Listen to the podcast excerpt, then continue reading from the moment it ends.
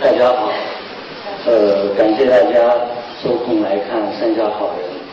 刚才我也在观众席里面，呃，我本来想看十分钟，然后就离开去休息，结果一直看到了最后。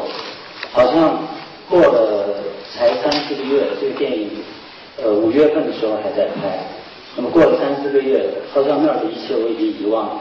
再看的时候，非常的陌生。但同时又那么的熟悉，因为我在那儿差不多用一年的时间跟我的同事在那儿工作，所以有时候我觉得人真的是一个非常善于遗忘的一个一个族群，我们太容易遗忘了，所以我觉得需要电影。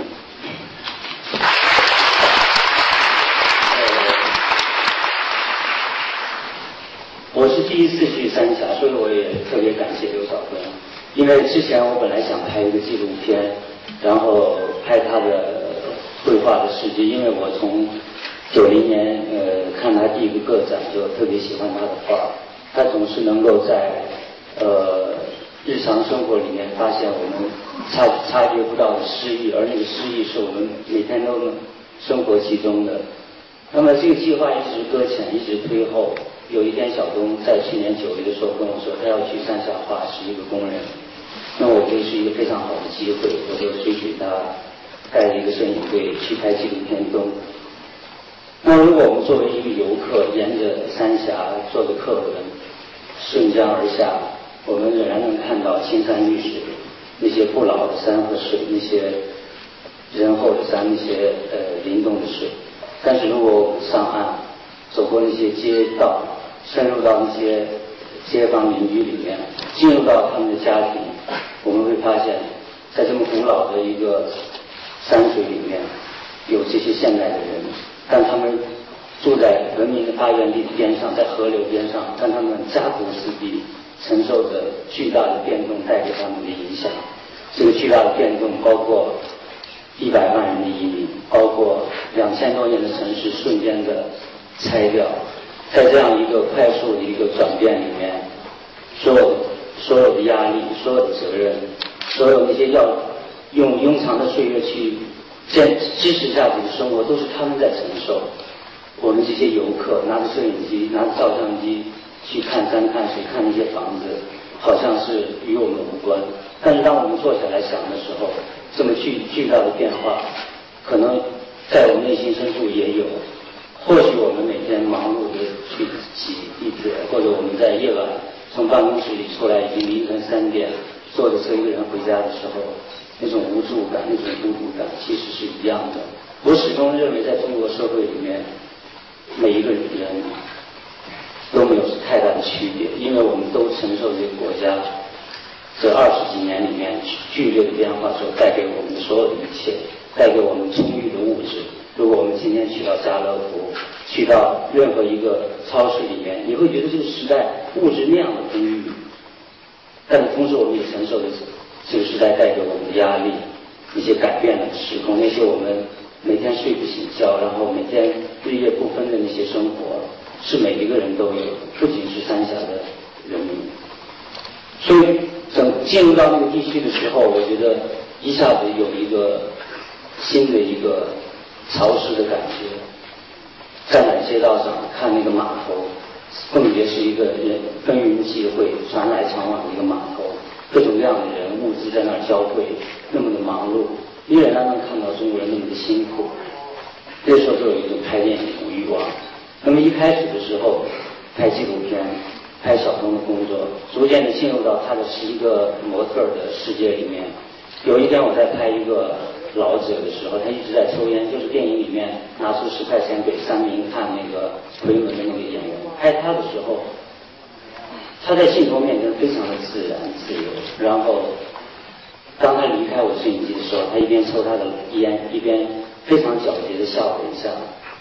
我刹那间捕捉到了他的微笑，因为在那个微笑里面，有他对电影的一种不信任，有他自己一种自尊。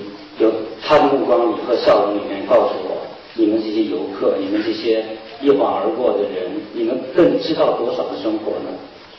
那那个时候夜晚的时候，在宾馆里面，我一个人睡不着，我觉得或许这是纪录片的局限。每个人都有保护自己的一种呃一种自然的一种心态。那么这时候我就开始有一个蓬勃的故事片的想象。我想象他们会面临什么样的生活，想象他们会面临什么样的压力。那么很快的就形成了《山上好人》这样一个剧本。那么在做的时候，我跟副导演我们一起商量，我说我们要做一个这样的电影，因为我们是外来人，我们不可能像生活在当地的。真的接受这个剧变的人民这样的去了解这个地方，那么我们就以一个外来者的一个角度视角来写这个地区，而这个地区它是一个江湖，每天的这么多人来人往，那条江流淌了几千年，那么多的人人来人往，我觉得应该是有很强的江湖感在里面。那么直到今天，我觉得谁又不是生活在一个我们的江湖里面？或者你是一个报社的记者，你有。报社的江湖，或者你是一个做房地产的一个老板，你有你有房地产的江湖，你要遵守这些规则，你要打拼，你要在这样一个险恶的生存里面要生活下去。那就像电影里头一块五毛钱就就就可以住店这个店老板一样，他要用这样的打拼去为他的生活做一一点铺垫。那么想到这些之后，我就很快写了一个剧本，然后。在街镇上走的时候，就碰到了那个唱歌的那个小孩子，然后他拉着我的手，他说：“因为我在江头上转，呃，码头上转一转。”他拉着我的手，他说：“哎，你们是不是要住店？”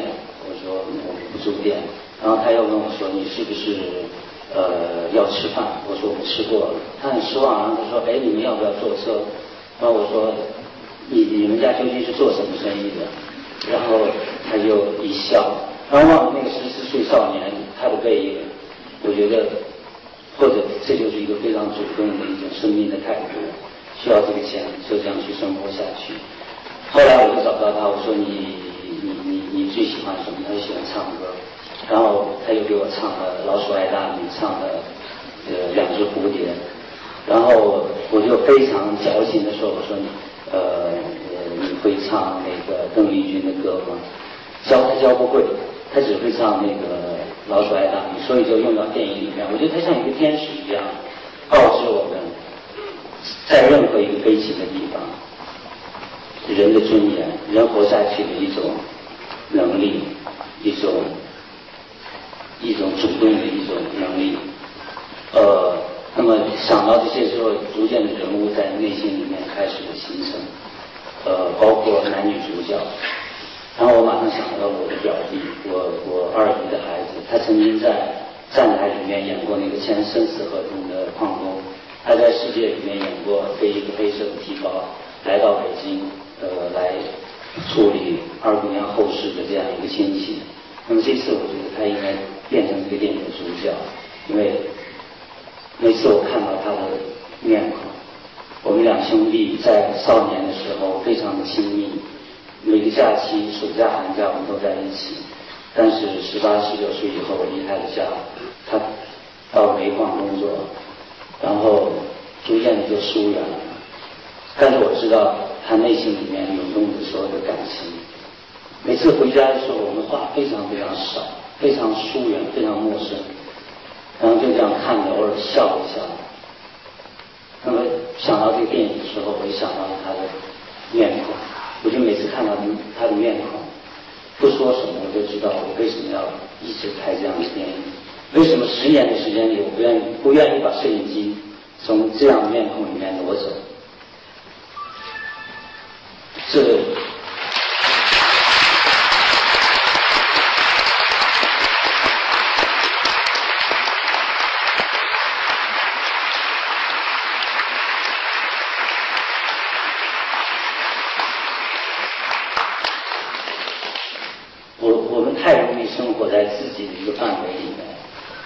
以为我们的世界就是这个世界，其实我们走出去一步，或者就看到我们的亲人，我觉得我们应该去拍，不能那么容易的忘记。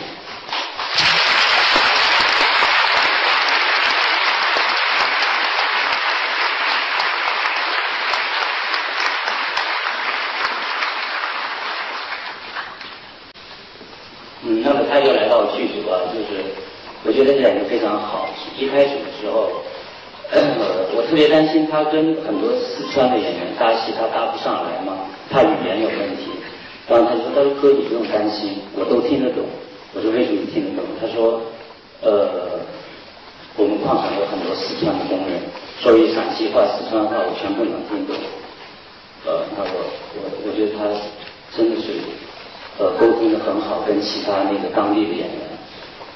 那么，特别是拍到他跟他的前妻在江边聚会的那一场的时候，他的前妻问他一个问题，他的前妻说：“呃，十六年了，你为什么这个时候才来到呃凤姐来找我？”然后我就写对白，我说：“呃，春天的时候煤矿出的事情。”我被压在底下了，然后在底下的时候，我就想，如果我能够活着出来，我一定要看看你，然后我就拍，拍的非常好，第一条就过。然后我表弟拉我，他说要不要再拍一个？我说挺好，很好拍的。他说我不愿意说那些话。呃，我说为什么？他说为什么要把这个理由讲出来呢？其实我们在矿里面工作，什么样的情况谁都了解。如果我讲出来。感觉就小了。如果我不说不说出来，感觉就大了。那我觉得他说的非常好。其实生活里面那么多的事情，何必说那么清楚呢？就好像这个电影其实有很多前因后果，没必要讲那么清楚，因为我都是我们身边的人，都是我们这个时代的事情，都是我们这个时代的故事。如果我们有一个情怀，我们能够去理解；如果我们能从自自己的一个狭小的一个世界里面，去观望别人的生活，我们能够理解。或许如果我们曾经有过这样的生活，我们假装着忘记。当我们一个人的时候，我们有一种勇气，有一种能力去面对的时候，我们能够理解。或许我有时候我们不能面对这样的生活或者这样的电影，是我们一整代人的一种懦弱。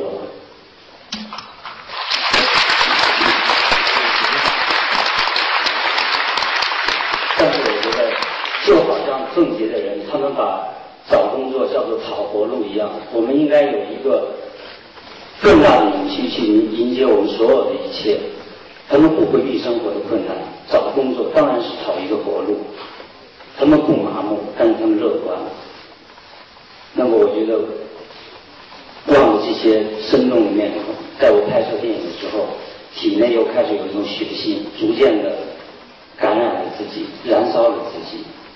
然后就会觉得我们有勇气去面对自己。那么又想到了另外一个就是女主角，那么又找赵涛跟我合作过好几次的女演员，然后演一个没有婚姻生活的女性。那么拍到她跟丈夫做决定的前一夜，然后我原来剧本就写，她是一个人就是呃瞌睡迷迷糊糊，不知道呃在做什么。然后我就用一个纪录片的方法，我就让演员坐在那儿一直拍她，演员就真的拍了一差不多有一个多小时，她真的做的很困，就一会儿睁眼，一会儿很烦躁，然后慢慢就入睡了。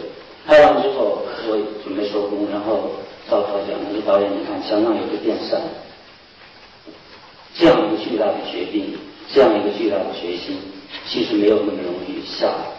那么内心那种躁动不安，那种……”反反复复，是不是可以让我来吹电扇，把四川的棉湿，把四川的闷热，把内心的这种焦灼演出来？然后我们就拍他吹电扇，嗯，太像舞蹈一样。我就拍完之后，我觉得是一个普通人的舞蹈，是一个凡人的舞蹈。任何一个街上匆匆走过的女性，她们背后的故事，她们都有她们的美丽。那我觉得。也通过演员这样的一个创造，拍到了拍到了这种美丽。之后就是在电影里面这些来来往往、分分合合的人，那些阴晴不定、不不定的天气，那么一直拍一直拍，拍完之后，呃，当我们再从呃凤姐回到北京之后，我们整个摄制组都不适应北京的生活，那么高的人群的密度。那么那么那么那么匆忙的生活，那样的一个快节奏，那好多好像把特别多的美好、特别多的人情、特别多的回忆都放在了那个土地上。那今天这个电影完成了，我们把它拿出来，然后我们选择在这这几天七号点映、十四号放映，我们会面对特别多的问题。其实对我们来说，可能这个电影跟观众见面的机会只有七号到十四号这这七天，因为之后可能电影院没有太多空间留给这些好人，那么我们就跳好这七天的舞蹈，去去让好人跟有这种情怀的人去见个面。其实这不是一个理性的选择，因为我到底想看看。在这样一个崇拜黄金的时代，谁还关心好人？